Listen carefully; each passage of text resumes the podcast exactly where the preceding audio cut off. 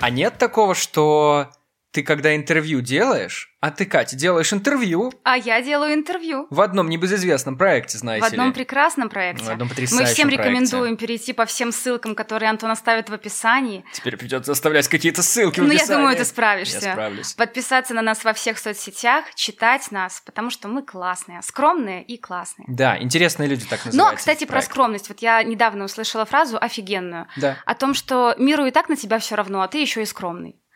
Поэтому не надо быть скромными, мы правда классные, поэтому подписывайтесь на нас. Слушай, на самом деле, кстати, вот ты хорошо про скромность сказала. Это же такая вещь.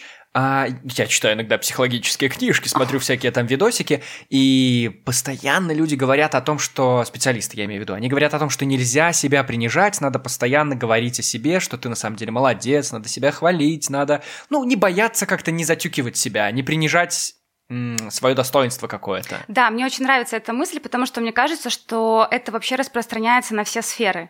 То есть э, ты, когда начинаешь э, переставать скромничать даже в самом-самом чем-то простом и маленьком, это переходит вообще во все сферы твоей жизни, ты начинаешь себя по-другому чувствовать, ты начинаешь больше хотеть от этой жизни и понимать, что ты больше можешь, потому что это была моя проблема всегда, что мне казалось, что ну вот кто угодно, только не я, и как бы куда мне, и то, что я вообще что-то пишу для Ила, это для меня был просто огромный какой-то вот шаг куда-то, потому что да, классный проект, да, может быть, я тоже могу писать, но, блин, я вот, ну, вряд ли, сильно вряд ли. И, в общем, я вот прям работаю по направлению туда, чтобы не скромничать, и чтобы, если что-то получается, говорить об этом. Да, у меня получается. Вот здесь я должен, конечно же, предупредить наших слушателей, что ИЛ это не запрещенная ни в какой стране террористическая организация, а это на самом деле, конечно же, интересные люди, тот проект, в котором мы работаем. Только что на Катю упала подушка, которая служит для нас изоляцией от э, Потому стекла. что Катя, Катя не привыкла сидеть э, ровно без движений, потому что Антон сказал Кате вот пару минут до этого, что этот микрофон, Катя, должен смотреть ровно на тебя. И я забыла об этом и, в общем, начала двигаться, как обычно я это делаю. Поэтому все, я сижу спокойно. Единственное, что сложно, вот я наоборот хотел привести к эгоизму, к тому, чтобы, ну, не переборщить с этим. Должен быть какой-то баланс в том, что ты вроде бы как нахваливаешь себя, но чтобы это было не только про тебя. Ну, Э, то есть да, у меня это есть скорее, всегда это такая скорее проблема. про адекватную самооценку, о Вот в том, разговоре- что нужно... Да, да, да. В разговоре с каким-то человеком я постоянно я боюсь слишком много говорить о себе. Мне кажется, что я уже и так прям кучу всего наговорил, и мне очень хочется перевести внимание на человека, чтобы он начал рассказывать, потому что иначе он будет чувствовать себя некомфортно, а я ну буду потому чувствовать что себя ты эгоистом. интервьюер, Антон. Это у тебя в крови, чтобы человек раскрылся, чтобы он что-то рассказал. Как хорошо, что ты вывела на эту тему, потому что я так и хотел. Мы будем про интервью говорить? Про интервью. Я очень хотел с тобой поговорить про Блин, интервью. Антон, Потому что, ну... ты нашел с- кем? Ну, слушай, с тобой же это супер классно. Мы с тобой пришли к этому, ну, буквально таки вместе, практически. Ну, ты начала этим заниматься буквально там на полгода позже, чем я, или... Все благодаря тебе, Антон. Это все благодаря тебе, Катя. Это не тот подкаст, в котором надо нахваливать друг друга. Да, я хотела сказать, что вот мы поговорили про скромность, теперь будем хвалить не себя, а друг друга. Итак, Я хотел с тобой поговорить вот про что. Я никогда... Один раз я был на твоем интервью, когда ты записывал интервью. ой, это было ужасно. Единожды. Причем я был фотографом, это было очень странно. Это было ужасно, это потому что было я ужасно очень странно фотографировал. очень ужасно, и вообще давай не вспоминать этот момент, пропустим дальше. Да, ладно, ну, допустим, я никогда не был на твоих Вот, это, интервью. это мне нравится больше. Вот и мне Итак, хотелось спросить про твои впечатления, потому что про свои-то впечатления я знаю. Ну, на самом деле, интервью нас окружают везде в жизни, миллиард людей. Ты даже на работе, когда кого-то собеседуешь, это все равно интервью какое-то. Или там, не знаю, в разговоре с другом ты узнаешь, а, как он куда-то съездил, и ты Ну да, по сути, любая интервью. встреча это мини-интервью. То есть от того, какие вопросы ты задашь, примерно такие ответы ты получишь. То есть Да. что, что спросишь, что узнаешь. Да, поэтому наверняка, дорогие слушатели, вам пригодятся наши сегодняшние советы. А у нас с тобой будут советы какие-то, а мы будем да? давать советы, да? Обязательно, конечно, мы так и хотели. Вот мне у тебя хотелось вот что спросить. Я, эм, ну ты знаешь, я обожаю Юрия Дудя. Это мой... Мгм. э, Я не бог. знаю, но я буду иметь в виду. Ладно, ну это был сарказм. Ну, в смысле... Тебе не нравится Юрий Дудь? Мне не очень нравится Юрий Дудь. Подожди, давай об этом поговорим. Что Давай тебе поговорим. не нравится или не нравится в Юрии Дуде? Но мне не нравится наглость. Я не очень люблю наглых людей. Я не очень люблю людей, которые залазят пальцем в э, тебе в пупок. Вот представь, тебе было бы приятно, если бы тебе пальцем незнакомый чувак подошел на улице, ага, залез бы тебе в пупок пальцем. Я понимаю, что так себе сравнение, но вот некоторые вопросы и некоторые Ты просто темы задаешь так для такие меня вопросы, выглядят. что как бы ты не даешь шанса ответить да. Ну, как бы, конечно же, нет. Ну, потому что мне кажется, что это так вот выглядит, чувствуется, не знаю. Ну, то есть все вот эти, ага, сколько вы зарабатываете, ага. Мне кажется, в нем этого уже давно нет. Это к вопросу о том, что все люди меняются, и то, что было в семнадцатом году, когда он начинал, сейчас этого нет. Давай так. Ну, я вообще не люблю разговаривать на, вообще об этом, о нем, потому что мне кажется, что это как мост Давай лучше, да, о слона. нас. Ты там что-то там вот проил. Да, короче, я, чтобы под, подытожить это все, мне нравятся на самом деле те документальные штуки, которые он делает про Колыму и про что-то еще, не помню. Видимо, очень хороший фильм был. Да нет, правда, хорошие фильмы. Про ВИЧ у него был очень хороший выпуск. Ну, вот интервью как-то. Мгм.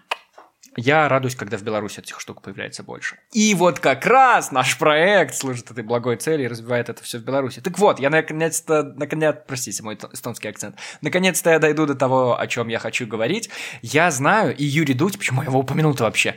Я смотрел одну его лекцию еще в самом начале, когда просто хотел каких-то знаний поднабраться про интервью. Он ничего особо полезного мне не рассказал, но главную фишку он вот все-таки смог э, раскрыть. О том, что наоборот, ты должен быть на равных с интервьюируемым. Ты как интервьюер не должен чувствовать себя выше или ниже того человека, с которым ты беседуешь. Ну, то есть, как это в жизни часто бывает, вы Мгм. должны быть какими-то друзьями.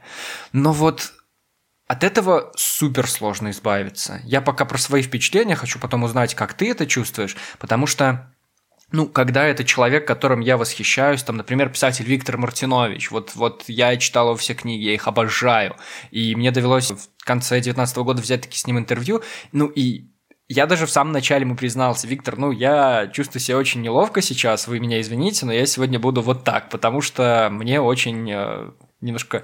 Ну, это не боязно, но скорее как-то неловко быть вот перед вами, потому что вы вот э, такая, типа, я ваш э, фанат, а вы мой кумир. Как-то это так работает. И вот как почувствовать себя здесь на равных с человеком, я не знаю, я до сих пор не смог раскрыть этот рецепт. Возможно, это как-то должно вообще по жизни тебя сопровождать. Ну, в плане, ты должен быть со всеми таким. Но этому Мне очень кажется, сложно что учиться. это очень тонкая штука, потому что на равных, ну, как ты можешь чувствовать себя на равных с Виктором Мартиновичем? То есть мы берем, в принципе, и возраст, и не то чтобы статус, но я понимаю, да, ты приходишь к нему в качестве интервьюера, а Мгм. это значит, что сейчас у вас с ним эм, отношения, когда ты задаешь вопросы, а он на них Да, отвечает. да, да. И тем не менее, мне кажется, это супер сложно сказать себе, что вот сейчас мы будем на равных. Сейчас я буду с ним разговаривать как со своим другом, или как со своим знакомым, или как э, да с кем угодно. Мгм. То есть это просто очередной вот очередной человек в моей жизни, с которым я общаюсь. Мне кажется, это невозможно сделать. Здесь скорее вопрос в том, чтобы не уйти в такое отношение, что, мол, вот вы, ну вы такой, и я даже не знаю, как задать вопрос, потому что я сначала вам скажу тысячу комплиментов, а потом я дрожащим голосом начну что-то спрашивать, потом мне не хватит воздуха, чтобы задать этот вопрос. Вот этого точно быть не должно. Но мне кажется, что какой-то уважение, ну, вот ты от него все равно никуда не уйдешь. Я просто, надо сказать, что не разговариваю с людьми такого масштаба, как Антон. Нет, А, в смысле, не меня- с людьми такого масштаба, как Антон. У меня не было интервью. Нет, я имею в виду, А с людьми что такого масштаба, как Виктор Мартинович. Ну, ты с так людьми- сказала, как с будто людьми бы... такого масштаба, с которыми разговаривает Антон. Окей, окей. Но у меня тоже бывают интервью, когда я иду к человеку и уже сама себя накрутив о том, какой он, какой он, скажем так, и мне очень сложно сразу настроиться и сразу включиться о том, что, а ведь тебе еще нужно представить фотографа, рассказать вообще, кто мы такие, и, ну, хоть немножко его тоже ввести в диалог, потому что, вот, кстати, очень сильно помогает держать в голове, что человеку, к которому ты приходишь, точно так же может быть неловко или волнительно, или как-то еще, потому что когда я шла на свои первые интервью, вот я держала в голове, что мне, что я очень сильно волнуюсь, что мне очень сильно хочется, чтобы там вот все прошло хорошо, а мой собеседник, ему как бы должно быть очень легко. Он дает интервью там условно каждый день, и вот я к нему пришла, и он сейчас мне все расскажет, но потом я поняла, что нет, Слушай, так это что даже тому интереснее. человеку так, так же сложно, и поэтому, в общем, вам вместе нужно настроиться друг на друга на этот диалог, и только тогда будет что-то классное. Но это даже интереснее. То есть ты собеседуешь, берешь интервью у людей, которые, ну, почти всегда, они никогда этих интервью раньше не давали. Да. Почти всегда такой случай. Как вообще ты с ними какие-то манипуляции проводишь, тебе удается почувствовать себя на равным с, вот с этим человеком, учитывая, что, ну, чаще всего они у тебя еще и гораздо, гораздо старше, чем ты, потому что это какие-то профессионалы, опытные ну, люди. здесь, наверное, нужно сказать, что да, я в основном беру интервью для рубрики «Непростые», где мы говорим с людьми какой-то конкретной профессии, и вот опять же, мне очень сложно говорить про на равных. Я могу mm-hmm. себя чувствовать на равных со своими друзьями или э, с ребятами, в которые вот мы в одной компании, и там, я не знаю, мы обсуждаем погоду, природу, книги и что-то еще. А когда я прихожу на интервью, я скорее стараюсь, э, ну, поскольку, да, чаще всего эти люди вообще никогда не давали интервью, настроить их на то, что все здорово, все здорово, все очень классно, мы сейчас просто поболтаем, потому что очень часто меня спрашивают, а можно вопросы заранее? А вот угу. на, на какие темы мне подумать? Угу. Может быть, вот э, есть что-то, что вот мне нужно подготовить, и я всегда говорю, просто расслабьтесь, просто расслабьтесь, мы будем просто болтать, я ничего не знаю про то, чем вы занимаетесь, мне самой интересно это узнать, надеюсь, это будет интересно узнать всем, кто это прочитает, и давайте просто вот вы расскажете про то, что вы сильно любите, а я это послушаю и постараюсь красиво изложить, чтобы кто-то еще об этом узнал. Слушай, это самое ужасное, когда люди просят прислать вопросы заранее. Я терпеть это не могу. Но опять же, у нас с тобой разные истории, потому что в твоем случае скорее герои просят прислать вопросы заранее, потому что, возможно, они не хотят видеть вопросы, на которые уже отвечали или хотят понять вообще, в какую степь ты хочешь уйти. То есть, может быть, они не готовы на это отвечать. А мои герои, герои, к которым хожу я, mm-hmm. они просят эти вопросы, потому что они волнуются, что я что-то спрошу, а они ударят в грязь лицом, не смогут ответить, там, э, им не хватит квалификации, может быть, они думают, что я буду там расспрашивать какие-то прям такие то- точечные вопросы задавать. То есть у них это скорее от волнения и желания, чтобы все было очень хорошо, чтобы вот все было. Да у всех это надо. от желания, чтобы все было хорошо. Тут, тут главная беда в том, что я Пишу эти вопросы в ночь перед следующим днем, когда у нас будет встреча. А в чем толк скидывать им это в час ночи, если у нас в 10 утра уже интервью? Ну, то есть... Возможно, это хороший повод готовить вопросы заранее. Блин, ну это ужасно. Это ужасно. С этим, кстати, тоже есть большая беда. Знаешь, какая у меня? Какая? Я Потом слишком много смотрю в блокнот, если я заранее, прям заранее напишу вопросы. Вот если я их напишу в ночь перед днем, когда у нас встреча, я буду помнить приблизительно структуру как у нас там какие вопросы, что зачем идет. А вот если это будет за пару дней, и я такой приду, и, о, господи, что у нас там должно было быть дальше, а я могу идти сейчас влево-вправо, задать какой-то другой вопрос, мы потом вернемся, ну, короче, с этим Вот я обожаю интервью, когда можно не смотреть в блокнот или смотреть да. туда минимально, потому что разговор, он сам идет, и герой сам куда-то направляет, и круто, когда он направляет именно туда, куда я хочу, и складывается впечатление, что вот вроде оно само, а на самом деле как бы вот у меня же тоже там были мысли на этот счет, и это супер классно. Хуже, когда человек отвечает очень сухо, угу. очень вот ровно столько, сколько он хочет и может сказать, никуда не уходя, и ну тебе не остается ничего, кроме когда смотреть и так, ага, ну это я спросила, а это тоже, ну спасибо. Да. Спасибо. Да, бывает. Ну, это все от характера на самом деле зависит. Просто люди бывают разные. Но это всегда да? интересно, в этом, наверное, и кайф всего этого процесса. Ну, поэтому, говоря за себя, именно поэтому я этим и занимаюсь, потому что это супер интересно общаться с такими разными людьми. И для меня это очень сильный заряд какой-то энергии mm-hmm. и вдохновения, когда ты видишь, что человек, имея очень ограниченные ресурсы, примерно те же, что и ты, то есть он тоже где-то учился, у него как бы да. тоже две руки, две ноги, голова, он что-то делает, чего-то добивается, а все потому, что он не боится. И меня это супер мотивирует, вот похлеще, чем там некоторые книги, которые стоят у тебя на полке. Э, вот эти разговоры дают мне гораздо-гораздо больше. Я иногда выхожу с интервью, и просто я иду, улыбаюсь, потому что я понимаю, что вот энергетически меня прям вот ну, в общем, все супер, все да, круто, потом и как, начинаешь... как, как я рада, что это есть. А потом начинаешь переписывать это интервью в блокнот, в смысле уже куда-то на О, компьютер, да. и тогда уже, блин, что-то как-то не очень получилось. Ну, у меня так во всяком случае очень часто случается. У меня бывает по-разному. Э, бывает так, что ты идешь на интервью, тебе кажется, что все так здорово, так классно. Вот сейчас я напишу, и просто это будет бомба. Ну, ну, мне так кажется. А потом ты начинаешь редактировать и понимаешь, что что-то вообще не то mm-hmm. и не так, и, и, и, да. ты, и ты не понимаешь, что с этим делать. А бывает наоборот, вот, кстати, интервью, на котором ты был, и которое, эм, как нам тут всем показалось, было не очень, оно очень легко редактировалось. Mm-hmm. Очень легко редактировалось, и на бумаге как раз-таки выглядело ну, вполне себе симпатично, очень легко читалось, не нужно было ничего там придумывать, то есть очень оно так легко пошло. Поэтому не угадаешь, как что будет. Еще один вопрос, который меня волнует. В самом начале я начал быстрее говорить, потому что ты такая вся заряженная, позитивная, тоже быстро все это говоришь, выплескиваешь всю эту энергию. И я много рефлексирую, когда вот проходят интервью, после того, как они прошли, естественно. Я понимаю, что я очень сильно подстраиваюсь под человека. Я как будто бы теряю свою индивидуальность, и если человек говорит тихо и спокойно, я тоже буду говорить тихо и спокойно. Если он будет очень быстро отвечать на какие-то вопросы, что-то там фигачить в меня всякими разными темами и ответами, то я тоже буду подстраиваться под это.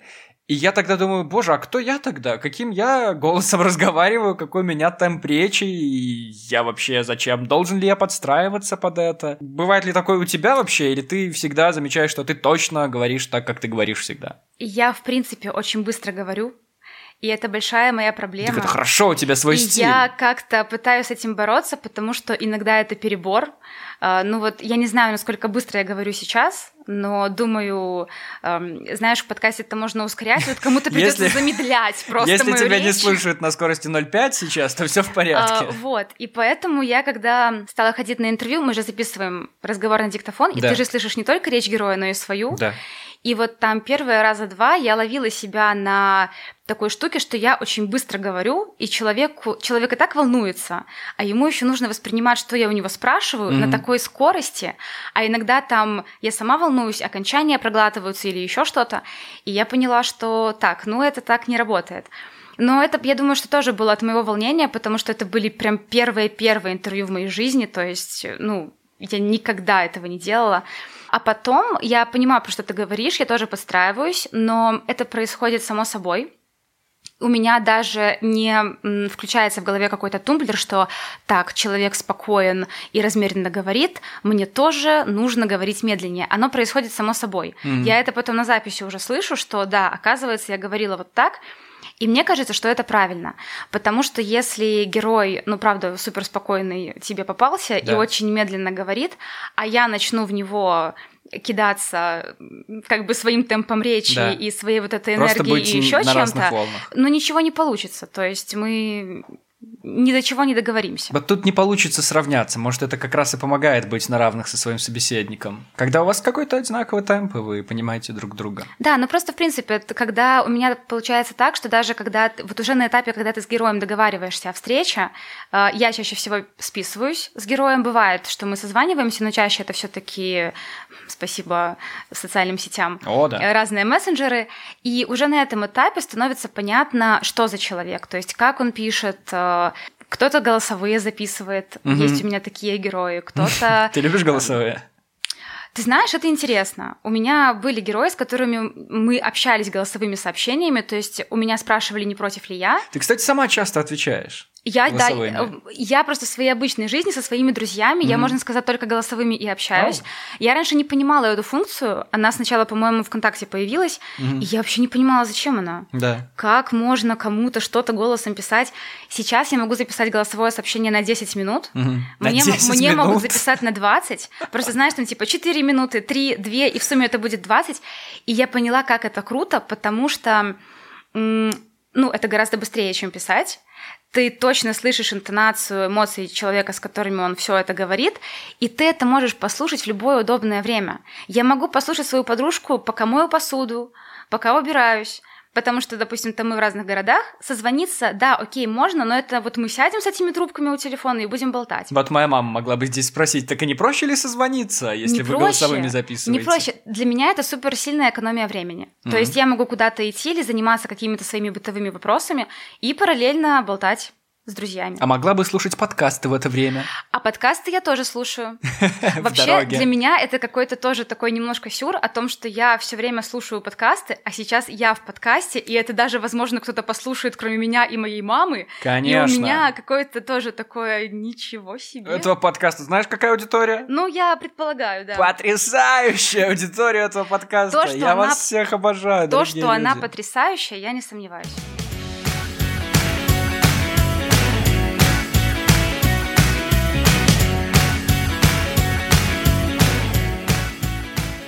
Катя, поскольку у нас сегодня такой выпуск весь про интервью, И мы с тобой постоянно э, эти интервью берем. Ну как постоянно? Как Бог пошлет. Да, спасибо 2020-му возможности брать интервью было масса. Да, да. Ну, кстати, онлайн не зашло. Вот я не знаю, как тебе, мне вообще не понравилось брать интервью мне, удаленно. мне вообще не понравился онлайн. Вот сейчас все говорят о том, что мы все придем в онлайн, мы все поймем, как это классно, и вообще даже в нековидные времена там использовать Zoom и вот все Мгм. эти видеозвонки. Нет. Не знаю, я мечтаю, что Ужас. в один день это все-таки все закончится, мы будем встречаться, мы будем видеться, потому что мне вообще это все не нравится. Один раз как опыт встретиться в зуме и просто, ну, чтобы это вот было в твоей жизни, а я, на секундочку, вот у меня был звонок в зуме, хорошо, но ввести это в свою ежедневную жизнь, сделать это нормой, спасибо, я не готова. Да, спасибо, мы отказываемся. Коронавирус, все твои усилия Да, да, тщетны. Спасибо тебе за все. Уходи. Так вот, у нас с тобой очень много часто всяких вопросов возникает, когда мы готовимся к интервью, мы готовим эти вопросы для героя, у нас всегда есть какие-то блицы, какие-то короткие вопросы. Я недавно есть. подумал, знаешь что? Я задумался о том, чтобы сделать идеальный блиц чтобы найти какой-то миллиард вопросов классных, суперинтересных, и сделать идеальный блиц, который бы подошел на все случаи жизни. Ну или, во всяком случае, хотя бы набросать список вопросов, которые можно всегда где-то использовать. Что я сделал? Я взял и пошел в интернет.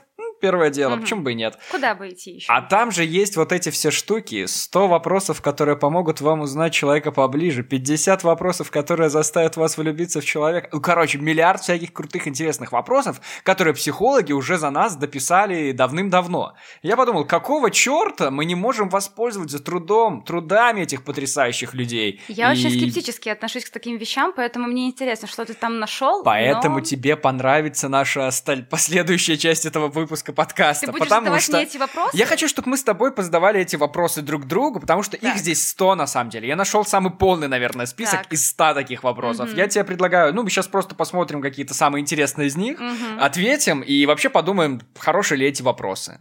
Ну, потому что здесь их миллиард. Идет? Ну, давай попробуем. Ну, как миллиард? 100. Мгм. Их здесь 100, но какие-то из них просто ужасны. Например, вот первый вопрос, кто твой герой?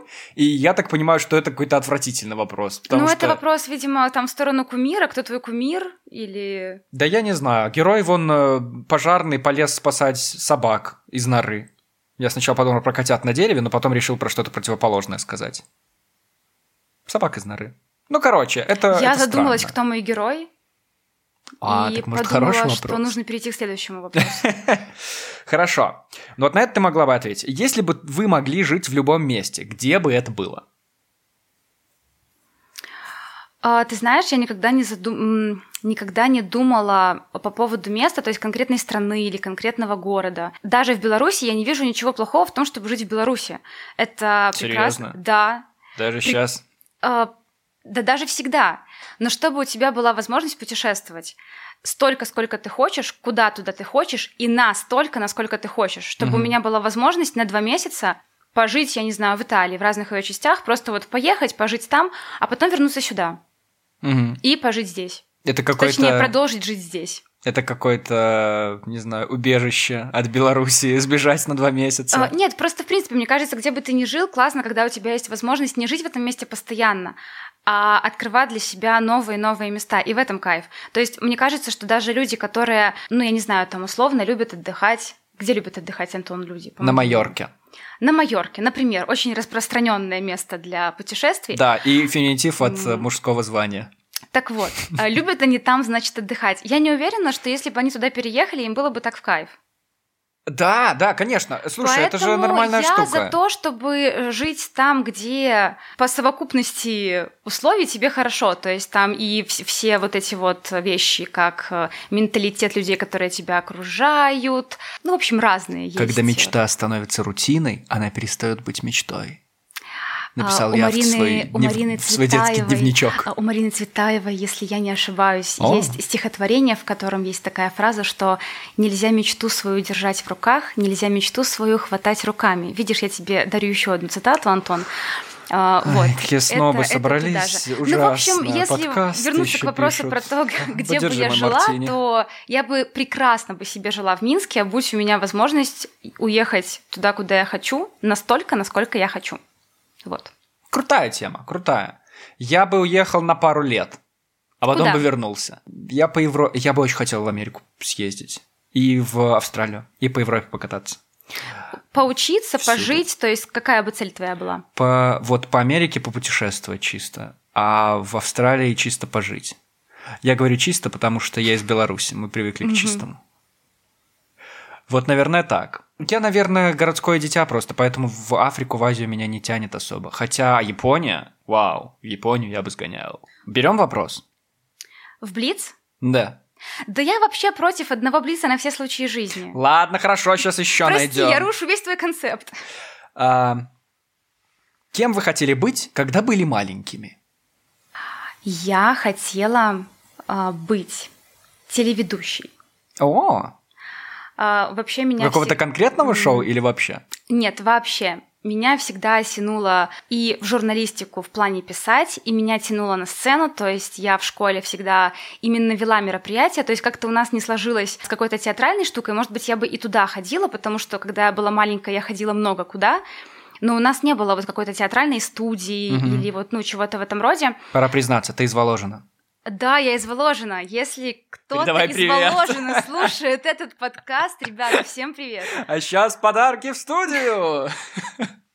Ну, Да. а пока подарки в пути, Да. я продолжу э, к тому, что да, вот как-то возможности попробовать себя там не было, но я все время что-то вела, и мне это очень сильно нравилось. И уже тогда я понимала, что я быстро говорю, и нужно работать над, сво- над своей речью. Это было уже тогда, вот. И да, мне я прям видела себя в телевизоре. И когда ты я- поняла, что все твои детские фантазии будут э, уничтожены полностью и вероломно жизнью, ее Ам, э, дубиною, этой естественным бытием, белорусской ты реальностью, знаешь, кладбищем когда, когда я это мечт. поняла, успокойся. Прости, пожалуйста. Прекращай, Антон, прекращай. А, да вообще у меня были, правда, мысли идти на журфак. Прям я Оу. думала, что я пойду, В БГУ. конечно. Но моя неуверенность в себе помахала мне ручкой и сказала, что ну, Катя, ну зачем, пошли в нархоз. И мозг такой, ну конечно, но если не журфак, то точно нархоз. Какие варианты, как бы, ну точно. Как качнули тебя эти качельки. Да, это, да выбор был очевиден. Ну, либо то, либо конечно. то, ну как бы это же так рядом. Ну, конечно, И все, и журфак, пошла в нархоз. нархоз. Мгм. Вот. Но сейчас я понимаю, что может быть и хорошо, потому что, ну хорошо, закончила бы я журфак, и, допустим, даже меня бы не распределили там в Воложин или вот э, в подобный населенный пункт, где одна газета и как бы и все. Даже если бы этого не произошло, ну вот и что бы я делала? Ну, короче, ты, мне Скорее кажется... всего, я бы не сидела в этом подкасте, Антон, и не отвечала бы на твой прекрасный блиц. Слушай, конечно, ты бы была уже вон... э, Вон, вот, вон именно там я бы и была. Мгм. На самом деле, миллиард людей из журфака уже, с которыми я когда-либо общался, говорили, что, блин, ну да, очень плохо, что я здесь, потому что вот у меня одна специальность, и я никуда не могу пойти. Вот я журналист, и все. А ты... а я ты- экономист, Вот. поэтому я столько всего могу. Слушай, ну да, я тоже экономист, и у нас вся группа экономистов, и никто из них не работает экономистом. Ну, никто. Потому что экономист это такая базовая специальность, вот она есть и все. Это как с врачами, понимаешь, только у врачей ты еще потратишь 8 лет, и тогда ты точно врач. Ну, с журналистом полегче, конечно, но в целом ты журналист в основном. Да нет, конечно, когда мы шли в нархоз, собственно, все и говорили вокруг, что это классно получить такую специализацию, специальность, потому что ты можешь работать везде. Да? То есть в любой организации, в любое время будут нужны специалисты такого профиля, поэтому иди в нархоз, деточка. Плюс говорят, что на журфаке заставляют учить имена и фамилии главных редакторов государственных газет. Оно тебе надо. Ну, знала бы ты а, муковозчика, ну и что с того? Я и так его знаю, смотри, на журфаке не училась, Коль. а как бы жизнь познакомила. Конечно, Ну, в общем, Лично? да. Я нет, Господь уберег, но вообще я думаю, Тише, чего мы он начинали. слушает все материалы, тише, что ты, он же за всеми за нами следит. Итак, какой был вопрос? Я надеюсь, я на него ответила. Да, отлично. Какую бы песню ты пела в караоке всю ночь? Ты ходишь в караоке, кстати? А, я была в караоке один раз в жизни. В каком? Это был план Б, это был наш выпускной. А там нормально. А, Слушай, гениальная, был, гениальная кстати. история про наш выпускной. Так. Мы заканчиваем, опять же, нархоз любименький, про который я уже столько раз сказала. И наша идея с выпускным была в том, чтобы поехать во Львов.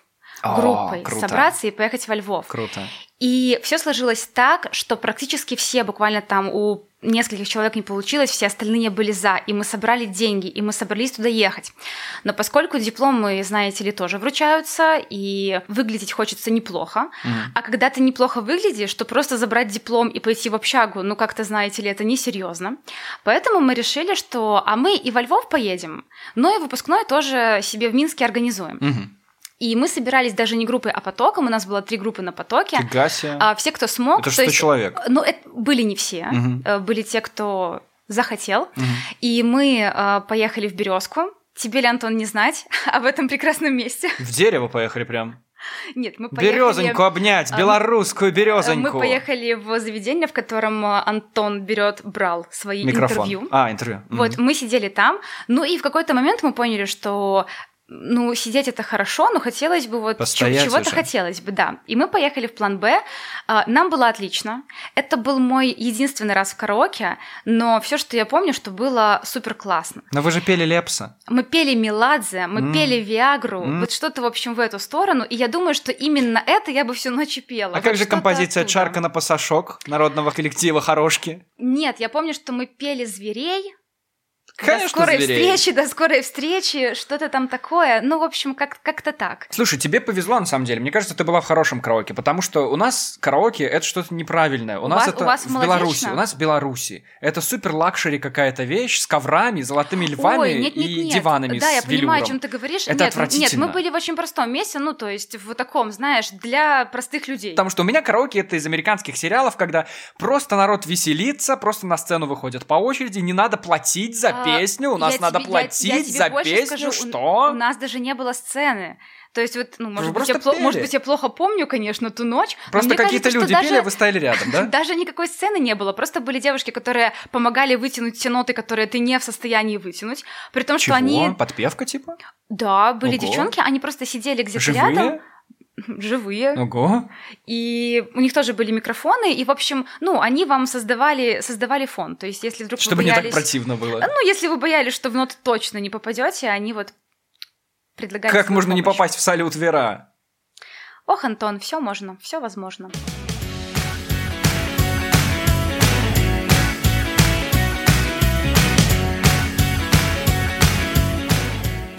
У вас когда-нибудь были прозвища, Катерина? Ты знаешь, нет.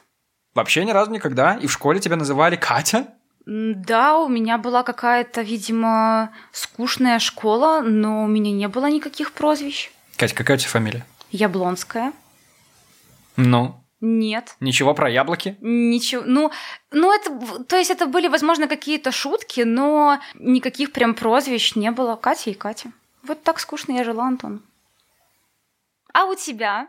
Что мы все обо мне, да обо мне? А вот следующий вопрос. Так. Чего бы... Вот, кстати, интересно. На вариан... вариативный вопрос всегда интереснее, потому что ты ограничиваешь человека в выборе, а он такой, «Ха, нет, э, решил я выберу что-то еще. выборе. Да, да, и это ты прикольно. еще и ты решил ограничить меня в выборе. Итак! Чего бы вы хотели больше? Выиграть в лотерею или иметь идеальную работу? Странный вопрос, на самом деле. И почему? вот на данный момент я бы хотела иметь идеальную работу, потому что, Потому что у тебя не идеальная работа. потому что моя работа сейчас – это работа, которая мне не мешает жить. Привет сейчас передаем Вячеславу А. Семеновичу, твоему работодателю.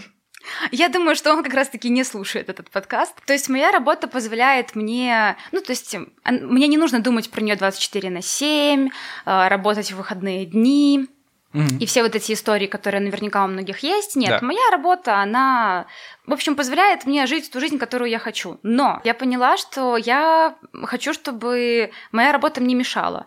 Ну или чтобы у меня была работа, которая бы была мне более интересна, чем та, которая сейчас. И Мгм. я очень сильно надеюсь, что так оно и будет. Поэтому вот на данный момент в моей жизни хочу работу.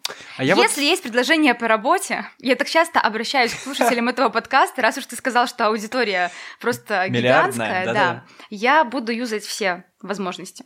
Я строго ограничиваю работу и жизнь, потому что есть работа для меня, а есть жизнь. Да. Потому что мне кажется, если у тебя есть такая работа, которая смешивается с жизнью, то у тебя жизни нет. И вот это плохо. Да, я согласна. Но ты бы хотела такого? А, я бы скорее хотела работу более интересную угу. мне, чем та, на которой я вот сейчас. А в лотерею что ты выиграть не хотела? Прикинь, ты бы выиграла 3 миллиарда и вообще не работала бы. Нет, я не хочу не работать, а что я буду делать? Боже мой, вот устами младенца. Родилась не в Советском Союзе, а говоришь как истинная коммунистка. Следующий я, вопрос. Я, я, я, я не придумала, что ответить, поэтому следующий я, вопрос, Антон. Я плохо представляю коммунизм. А вот еще прикольно. Если бы вы могли вернуться в прошлое, в какой год бы вы отправились? Ого. Угу. А это имеется в виду год моей жизни или просто вообще, Нет, вообще любой я год? думаю, вообще любой год. Вот чисто тебе было бы интересно. Ну, то есть не в твое тело, когда mm ты была маленькая, например, а именно вот в том состоянии, в котором ты сейчас, просто отправиться куда-то. Это хороший вопрос, но он очень сложный. Класс, берем. Куда бы я хотела отправиться? Я просто сейчас тоже пытаюсь понять. Люди часто на другой вопрос, но у нас отвечают Гитлер, а, нет, да, они отвечают на вопрос. Да, конечно, они отвечают на вопрос, какой год, они отвечают Гитлер. С какой известной личностью вы встретились? Да, они отвечают Гитлер, но они отвечают, мол, а, чтобы убить. Ну, то есть, чтобы предотвратить вот это вот все. Ну, с таким же успехом можно было бы и Сталина убить, но это уже, конечно, другое дело. Ну, короче, какой-то конкретный год, или, может быть, эпоха какая-то, эра, вот тебе есть какие-то преференции, куда бы тебе интересно было бы отправиться? Ты знаешь, все, что мне приходит в голову, это вот я, когда читала «Войну и мир», а я ее читала не в школе, а чуть позже, угу. вот мне было супер интересно оказаться там и понять, как этим людям жилось, потому что когда вся твоя жизнь — это мысли о том, выйдешь ты замуж или не выйдешь, а выйдешь ты за этого или за того, а когда же тебе сделают предложение, а он на меня посмотрел, и, в общем, вся твоя жизнь крутится вокруг того, кто на тебя посмотрел и как, Какой-то а потом это нужно еще обсудить 300 э, раз со всеми кумушками, так он посмотрел вот так или не так, куда он повел бровь, а куда ноздрю, и вот, вот это вот все. И мне было интересно, что да, что правда, прям так жили, прям вот только вокруг этого жизни крутилась, или это Лев Николаевич что-то там нам, нам не, не того рассказал. Вот, может быть, туда. Но мне нужно подольше подумать над этим вопросом. Ну, прикольно. Я недавно начал смотреть впервые в жизни на Медни Парфенова. Может, ты слышала? Ну, конечно. Или смотрела? А, я не смотрела, но я знаю. Крутая знаю, о штука. Крутой не Парфенов. Он, разби... он берет отдельный год из Советского Союза, ну и уже даже перешел на современность, то есть даже 2019, наверное, самый последний у него выпуск. И просто разбирает, рассказывает про те события, которые там были. Без оценок, без каких-то. Просто вот он рассказывает все, что было. Это какой-то дайджест событий за год. К сожалению, они чаще всего про Россию, потому что он рассказывает это что российской логично. аудитории, да. Но интересно послушать. Вот я просто начал с самого конца, то есть с самого начала, с Советского Союза, там с 1946 года, по-моему. Тогда мы были частью СССР, поэтому он рассказывает про всю эту жизнь, и я начинаю там, понимать, как деда мы что-то жили, как, как вот у родителей что было. И, ну, прикольно. Это не то, чтобы я хотел туда отправиться, но вот какое-то общее ощущение. Я не совсем могу. Мы часто с родителями спорим, что уже времена поменялись, что все по-другому.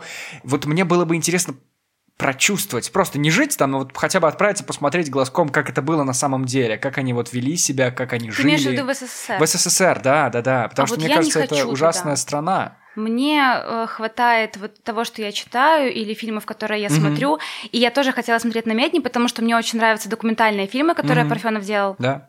Это круто, но я понимаю, что я бы точно не хотела жить. Я бы не хотела жить, я бы хотела и посмотреть. И даже, наверное, туда вот там сгонять на недельку, пожалуй, тоже нет. Я лучше к Толстому. Я лучше туда. А еще я почитал книжку Алексеевича и понял, что очень странная страна. Люди думали, что они счастливы, а сейчас они жалеют, потому что было, хотя это же иллюзия того, что все было хорошо. На самом деле все было очень плохо. Да, это суперсложная тема, и мы съезжаем на следующий вопрос. Какой лучший подарок вы получали? Лучшие подарки я получала, когда жила в общаге. Так.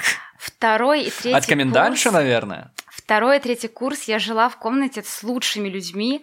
Алина и Саша, я знаю, что вы тоже слушаете этот подкаст. Я не устаю передавать приветы. Ты ломаешь четвертую стену. А, так вот, первый мой подарок, который, ну, меня просто вот привел в какое-то коматозное состояние, мне исполнялось 19, что ли, лет, именно 19.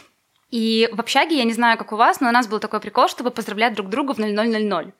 вот уже 0000 твоего дня рождения, и начинается шорох где-то у двери, Мгм. и ты уже сидишь и Но уже понимаешь, что к тебе... Ну, ты, конечно же, не спишь, потому что ты понимаешь, что к тебе идут с подарком. А, боже. И, значит, я сижу на кровати, в комнату протягивается рука, бьет, бьет, Подожди, отдельно от тела? бьет по выключателю, Окей. потом открывается дверь, Так.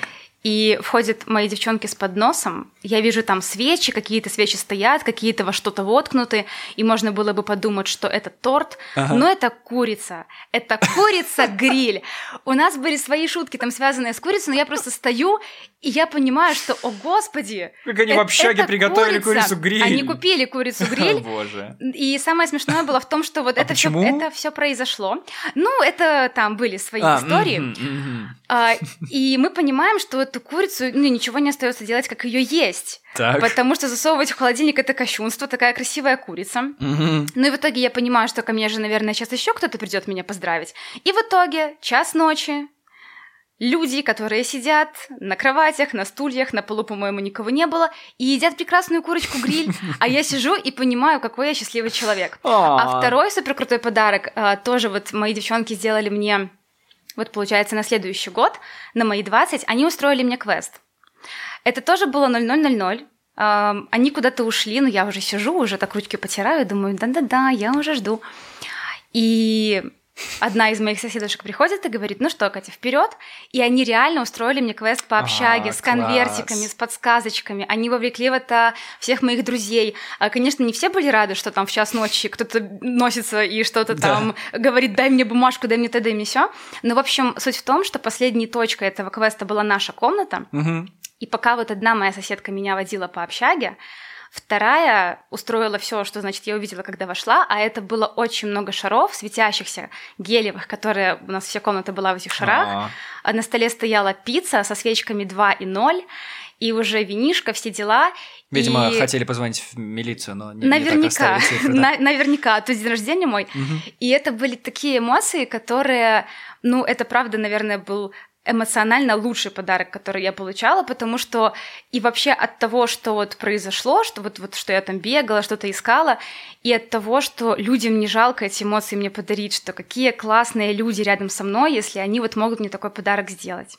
Вот. У меня на работе так делали. Я на работе бегал такой квест, он был не очень длинный, но все равно супер весело, супер классная штука. Я вообще обожаю все эти квесты И штуки. я в свое время, еще когда училась в школе, я тоже делала такой квест, и я могу сказать, что это работает в обе стороны. Не только когда ты носишься, но и когда кто-то носится по твоим Тебе подсказкам, это, это тоже очень классно.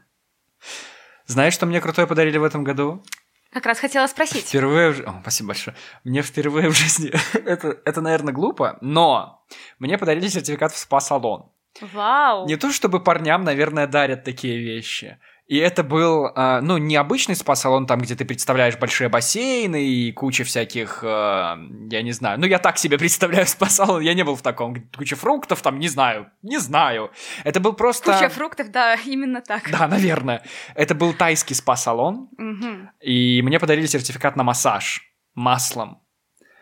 И э, я туда пришел, меня полтора часа, мое обнаженное тело И без фруктов. Без фруктов, там цукаты потом были, но это уже другое. А, Меня массировала маслом тайская женщина, которая вообще ни бельмеса по-русски не говорила, только что-то там «Здравствуйте». Ну, ладно, это слишком по-российски, наверное, будет звучать. Но, в общем, это было волшебно, я должен сказать. Я могу понять, Тебе почему... Я могу понять, почему женщины любят всякие вот эти, я не знаю, обертывания, вещи с маслами. У меня такая нежная кожа была потом вся в этом масле. Но на самом деле антураж как в очень таком среднего уровня публичном доме. Потому что это была отдельная комната с душем. То есть ты приходишь, это все выглядит А, как а ты квартира. различаешь публичные дома уже даже по Да, уровню? конечно, да, да, да. Мгм, Ну, то есть мгм. там э, была интересная музыка, Мгм. интересные запахи. В общем, очень цукаты. интересно. И цукаты, да, и тайская женщина. Я думаю, это базовый набор любого среднего уровня публичного дома. Но я вообще Ну в круто, восторге. круто. Конечно, это очень здорово расслабляет. И дарите друг другу походы в спа, дорогие наши слушатели. Хороший вопрос, значит. Так.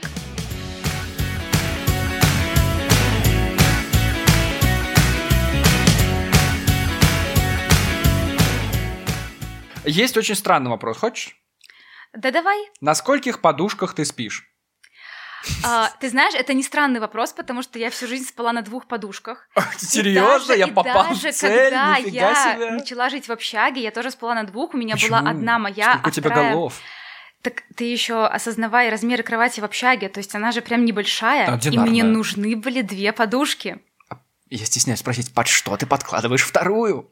Все под головушку, все под нее То есть родимую. голова у тебя должна быть так высоко? А, не так высоко, а просто все должно максимально быть в подушках. Но это так было. В какой-то момент я не могу сказать, что произошло какое-то событие, и вот я перешла на одну, но сейчас я правда сплю на одной, а так, да, всю жизнь спала на двух. Видишь, как Потрясающе. иногда странный вопрос может попасть. Да, ну то есть я никогда не знал, ну то есть это странно, прям взять и выстрелить с таким вопросом. Но я всегда спал на одной, потому что я нормальный человек. Есть ли у вашей семьи девиз? Да, конечно. Если ваша семья это команда на Олимпийских играх, то конечно. Конечно, у вас есть девиз. Если бы вы были правителем своей страны, какой первый закон бы вы внесли? Не орать на гостей в подкастах. Да, прости, я хотел сделать это официально, но у меня получилось очень гневно. Ну, кстати, прикольная тема. Первый закон в твоей стране. Тусовки до утра разрешены. Тусовки разрешены только до утра. Да я даже не знаю, столько мыслей сейчас в голове. А тут нужен первый прям, один закон. Не знаю, Антон. Не знаешь? М-м. А с какой знаменитостью вы бы выпили чашечку кофе? Чашечку кофе. Чашечку кофе. С кем бы я выпила? Ну, Дай-ка я подумаю. да, может, и коньячку приснула бы туда даже. Ты знаешь, может быть, и приснула бы. Да, видимо, с кем-то интересным, что, с А, Охлобыстиным, что ли? Сейчас я подумаю. С Ксенией Собчак. О, господи, кофе. почему? Господи, боже мой, она А. бы тебе не сказала, не дала ничего сказать. Ты представляешь, каково это, когда тебе не дают Я- сказать, мне- Катя? Не, ну ты пойми, просто- тебе не дают сказать. Ну ты понимаешь, насколько это ужасно, Катя? Мне очень интересно просто... Просто с ней посидеть, выпить кофе. Мне кажется, что у нее какая-то бешеная энергетика, что она прям очень классный человек. Такой Мне прям- кажется, мне кажется, с ней можно выпить чашку кофе, если ты заплатишь там 10 тысяч долларов. Ну, ты мне просто задал вопрос, с какой знаменитостью я выпила бы чашку кофе? Вот я тебе говорю, с Ксенией Анатольевной Собчак. С Анатольевной прям. Я потерял к ней всякое уважение после Почему? выборов. После их выборов. Да не знаю, это, это ее игры, просто... эм, не знаю, я смотрела ее интервью с Алексеем Пивоваровым, он брал у нее интервью, Да. и я прям кайфанула. От, От всего, неё? что она говорит, да, от того, как она говорит, от того, какие мысли она озвучивает. И те игры, в которые она играет, может себе позволить. Так у нее бы- хороший маркетинг просто. Она Дай бог нам пиарщица. всем в такие игры играть. Но то, что я бы точно хотела бы с ней выпить кофеечку, это да. Ну, я бы, конечно, с каким-то кумиром встретился. Но это, наверное, ответ Видишь, на любой а у меня вопрос. нет кумиров. Вот у тебя есть кумиры? Слушай, у меня есть, например, любимые музыкальные группы. Killers. И, и вот я бы обязательно встретился с солистом этой группы, с их лидером, вот просто поболтать за жизнь. Я стал так, знаешь ли, получать кайф от бесед с людьми, просто от разговора. Мне кажется, я не знаю, что это действует на меня так. Либо это ковид, либо что, либо вот эта изоляция вся. Но, ну, по-прежнему скопление людей меня пугают, и я ужасно бешусь, когда вижу очень много людей в торговых центрах, потому что, блин, ковидло повсюду. Но вот в целом просто такая жизненная беседа с кем-то один на один или даже в небольшой компании, это так душевно Я и думаю, так это заряжающе. связано еще и потому, что у тебя есть лента Инстаграм, у тебя есть Ютуб, где ты наверняка смотришь, может быть, даже много кого смотришь. И это все одностороннее общение. То есть на тебя выливается информация через экран. А так хочется диалога, так хочется поговорить с кем-то. Ты Поэтому начинаешь я разговаривать с думаю- телевизором, с микроволновкой, холодильник кричит что-то, Хорошо, что ты его не Антон, что ты закрыл. завел подкаст. Хотя бы раз в неделю ты разговариваешь с кем-то, кроме техники. Заканчивая про Собчак, кстати, у тебя, признаешься, все-таки есть у тебя любимый русскоязычный интервьюер? Эм, Я не могу ответить на этот вопрос. Вот вообще у меня все эти вопросы, там твой любимый, это там я не знаю, твой любимый фильм, твой любимый подкаст, там что ты слушаешь, твой любимый интервьюер. У меня этого нет, потому что нет какого-то человека или какого-то канала, который, на котором бы я смотрела все. Все зависит от темы, от гостя, от того, интересно мне или нет. Я в какой-то момент поняла, что нужно фильтровать. И если я буду смотреть все, ну я сойду с ума.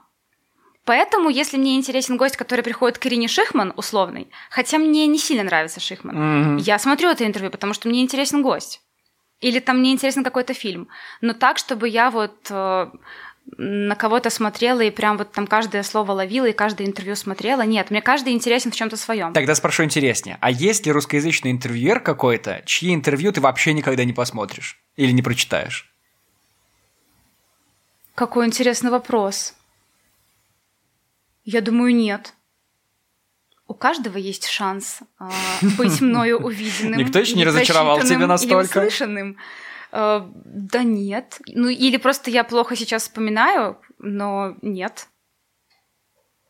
Ну и хорошо. Мы, кстати, подходим к концу этого списка из 100 вопросов. Ты видишь, Ого. как быстро они пролетели? На самом деле, ужасно галимые вопросы. Да нет, ну вообще-то... Ну, некоторые есть Чем нормально. дальше, тем интересней. Вопрос вот еще какой. Мне он очень нравится. По шкале от 1 до 10, насколько забавны ваши шутки? Класс. Мои шутки. А? Насколько забавны. Ага. А, ну, мне хочется думать, что ну, на семерочку точно. О. Не то чтобы я часто шутил, но не знаю, мне сильно смешно.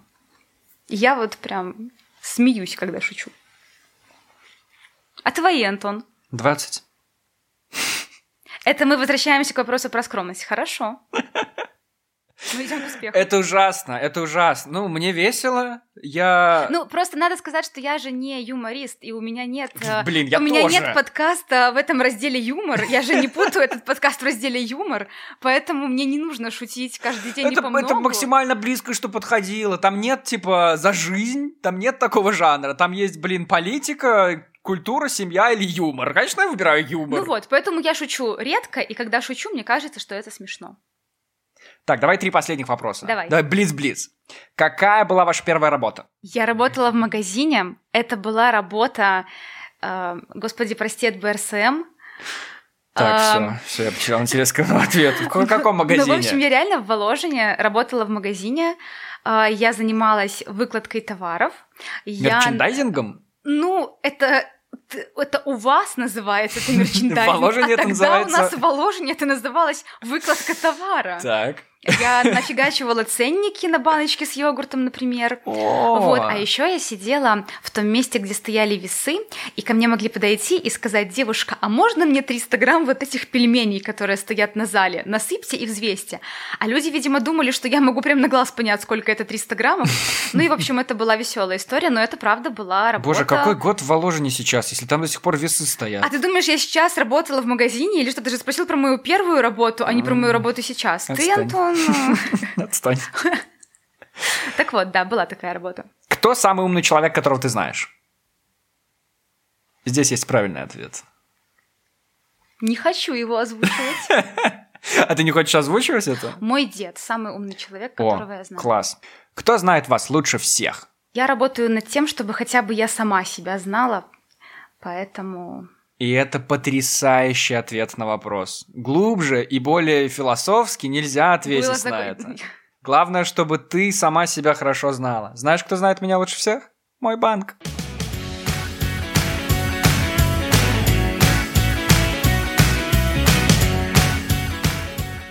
Катя, Это все? это все. Мне снова падает подушка. У тебя падает подушка весь этот выпуск. Я, я держусь от того, чтобы не засмеяться прямо посередине сложного вопроса, потому что у тебя падает подушка. Да, но зато удобно плечу. Э, мя- мягонько. Э, Да, мягонько, приятненько. Что расскажи, что-нибудь расскажи, как тебе сегодня вообще этот выпуск? Мне очень понравилось. Да? Если вам нужны гости в подкаст, Да. ребят, зовите, я приду. Нам очень нужно, Кать, заставить людей, знаешь, что сделать? Знаю, написать на твою почту антон. Да Господь с твоей Подожди, почтой! Антон. Подписаться! Катя, Я забыла. людям надо подписаться на этот подкаст. А, на подкаст? А что- конечно! А что, люди не подписаны на этот подкаст? Смотри, мы же есть. Знаешь, где этот подкаст есть? В Яндекс Музыке он есть. Ничего себе. В Apple подкастах есть. В Google подкастах. Казалось Их никто бы, не уже слушает, но они там но, есть. видимо, еще где-то он тоже есть. Знаешь, где еще? Ты ни за что не поверишь. На Кастбоксе! И в Spotify! Но Spotify не, не важен, у нас нет раздела подкастов нашей географической Так что, локации. я зря начинала пиарить твою почту, которую ты суешь в каждый свой выпуск. А, ладно, давай, говори, куда там написать. Ну-ка. Антон. собачка gmail.com Ты выучила эту почту, Я, фантастика, я, ради, пятюню я ради этого весь выпуск тут сижу. Да, отлично. Напишите Антону, пожалуйста, потому что я каждый раз дослушиваю подкаст Антона до конца, и каждый раз Ох. мне так грустно, думаю, он все просит, просит, чтобы ему написали. Ну Боже, напишите же ему инфаркт. уже хоть кто-то. О, сердечко так болит, Катя. Ты просто самый преданный фанат этого подкаста. За что тебе огромное спасибо. Пожелаешь ли ты что-нибудь людям напоследок? Да. Так. Ой, ты прям серьезно. После всех тех вопросов. Я, слушай, я сказала да, а потом думаю, а чего я буду желать людям? Кто я такой, чтобы чего-то желать Ты людям? гость этого подкаста. Я пожелаю всем хорошего года. Ребят, чтобы в этом году с нами со всеми происходило что-то хорошее. Ну, точнее, в оставшихся 11 В месяцах этого оставшихся года. 11 месяцах. Именно так. Чтобы, правда, как-то мы выкарабкивались, выкарабкивались, и классные события происходили с нами со всеми. Ура! Выкарабкались, быб, уже б. Дат. Если люди захотят искать тебя, куда они могут написать? Ты оставишь мой инстаграм в описании под этим видео. Конечно, под этим видео. отставлю. Все, Всё, я, я уже на видео, Ютубе, ясно. ребята, Что я ты там уже слушаешь? на. Какие подкасты? Я не знаю. Спасибо Да. тебе большое, Катя, за то, что ты была здесь Спасибо, сегодня. Антон, что позвал меня наконец-то в свой подкаст. Это были Катя и Антон, и мы говорили в микрофон.